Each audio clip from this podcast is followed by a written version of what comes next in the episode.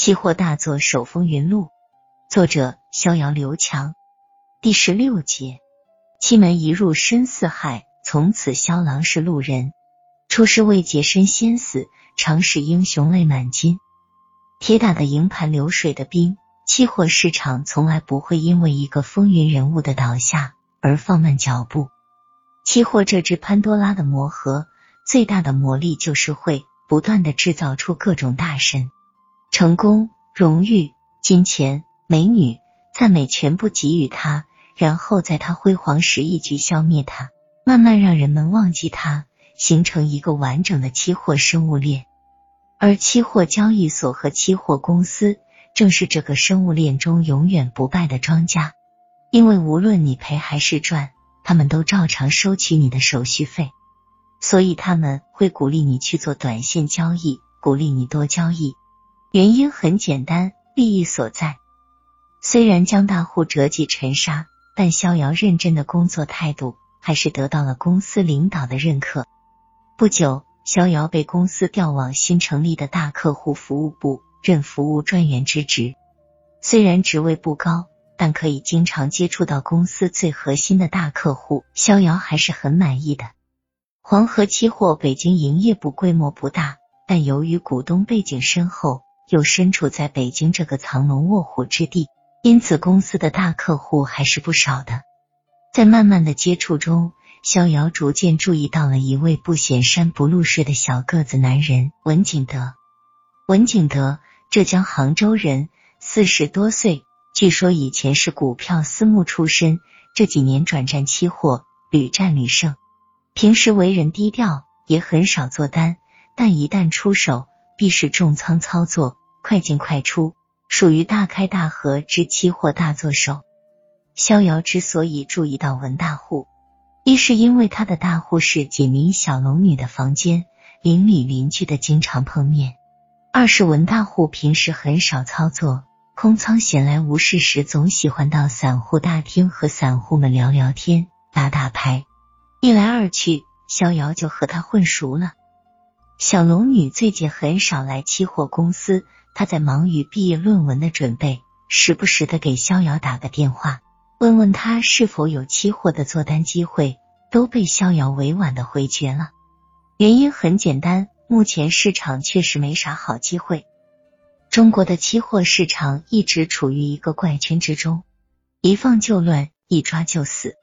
而九八年的期货市场正处于政府严打中。一九九九年年初。很多期货品种都处于半死不活的状态，橡胶、铜、大豆这些核心品种的成交量都小得惊人，更别提什么大行情了。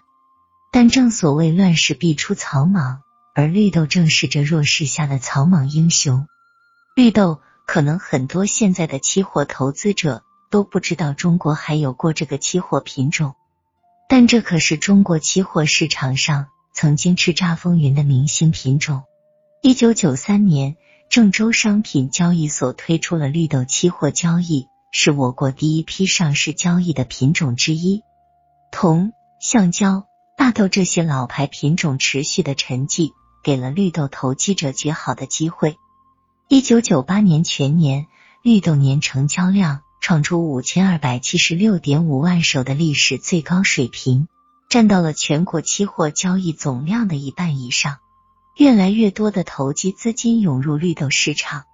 有人的地方就有江湖，有资金的地方就有大行情。这句话在期货里一点不假。一九九九年一月四日，周一，新年过后的第一个交易日，逍遥还沉浸在过节的气氛里，正在办公室昏昏欲睡。突然，散户大厅里。一阵大乱，人声嘈杂。逍遥赶紧跑过去一看，原来是一位姓王的散户昏倒了，大家乱作一团，有的正在掐人中抢救，有的干脆打起了幺二零急救。怎么回事？王经理问道。王哥晕倒了。站在王哥旁边的小赵回答道：“我一直在和王哥一起看盘，早上来时我看他起色就不太好，一直在骂绿豆空头。”太过分！这不，今早绿豆这一大跌，他就晕倒了。原来如此，大伙都明白了。这在期货市场并不罕见。行情过于激烈，自己又拿错了方向，一时激动就晕过去了。这时，王哥也逐渐苏醒了过来，看来没大事了，大家悬着的心也放了下来。但王哥这一折腾，倒是引起了大家对绿豆行情的格外关注，可不是吗？这跌的也太狠了！绿豆九九零三合约刚一开盘就大跌了一百多个点，大有跌停之势。再加上上个月的跌幅，绿豆多头真的是要扛不住了。逍遥是个有心人，王哥这一折腾，让他立马进入了工作状态，困意全无了。他回到办公室，对着电脑屏幕仔仔细细的看了一遍又一遍的绿豆 K 线图，突然。他激动的一拍桌子，心中默喊：“机会来了！”